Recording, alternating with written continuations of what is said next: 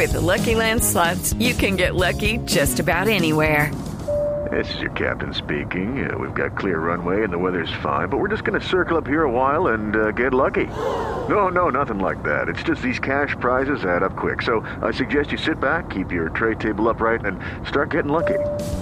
Play for free at LuckyLandSlots.com. Are you feeling lucky? No purchase necessary. Void where prohibited by law. 18 plus terms and conditions apply. See website for details.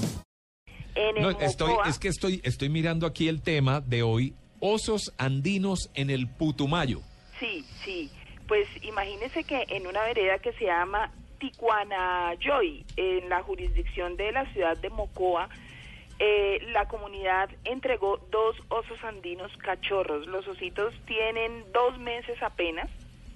Y la historia se da porque unos jóvenes eh, campesinos iban por el bosque y de repente se encontraron con el par de osesnos, de estos cachorros de oso, y pues a ellos les pareció muy divertido llevárselos para la casa, pues qui- quizá, no sé, es que como los osos son tan bonitos, pues habrán pensado que eran como peluches, y cogieron sus peluches y se los llevaron para la casa y pues claramente ya estando en, en la casa pues se dan cuenta eh, que son animales salvajes, que no los pueden tener, in- incluso pues estos son eh, osos muy bebés, pero pues decidieron entregarlos a la policía ambiental y la policía ambiental a su vez los entrega entonces a Corpo Amazonía en eh, Mocoa, en la jurisdicción de Mocoa, como para poder saber qué se va a hacer con los osos.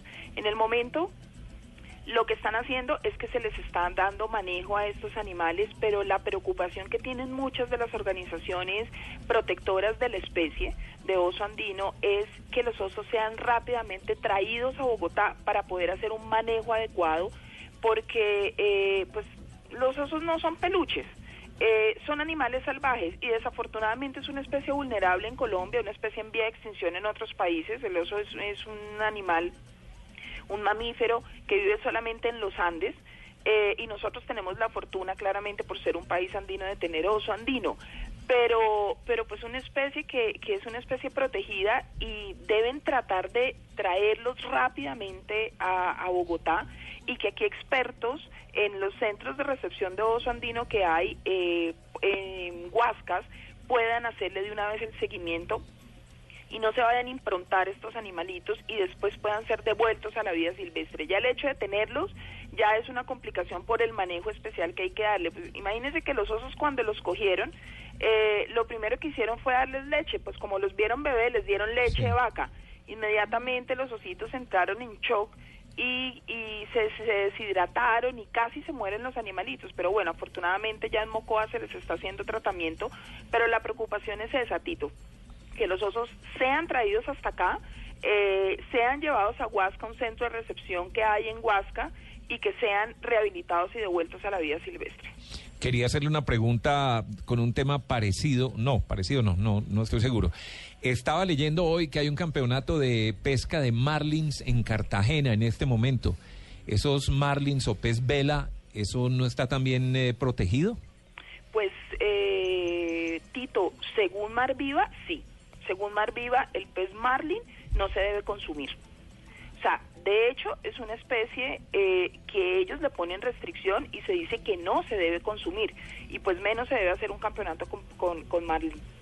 Pero pues es que yo ya lo que hemos visto de lo que está pasando en Cartagena y de los extremos a los que, a los que ha llegado Cartagena con incumplimiento, con todos los temas animales, créame que a mí no me extraña ni cinco.